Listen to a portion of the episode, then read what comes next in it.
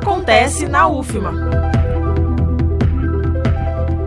A AGUFMA Agência de Empreendedorismo, Pesquisa, Pós-Graduação e Internacionalização da Universidade Federal do Maranhão disponibilizou o edital com normas que vão reger o processo seletivo simplificado para ingresso no curso de especialização do ensino da matemática em ensino médio na modalidade à distância pode participar do processo seletivo executado pela DETED, Diretoria de Tecnologia na Educação, qualquer pessoa que tenha em mãos diploma e esteja exercendo à distância o ensino da disciplina em escolas públicas.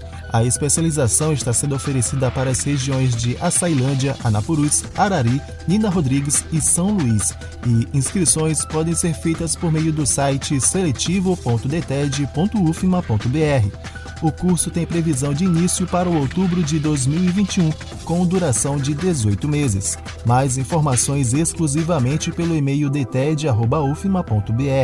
Reforçando, UFMA publica edital de processo seletivo simplificado para ingresso no curso de especialização do ensino da matemática no ensino médio na modalidade à distância. Não perca!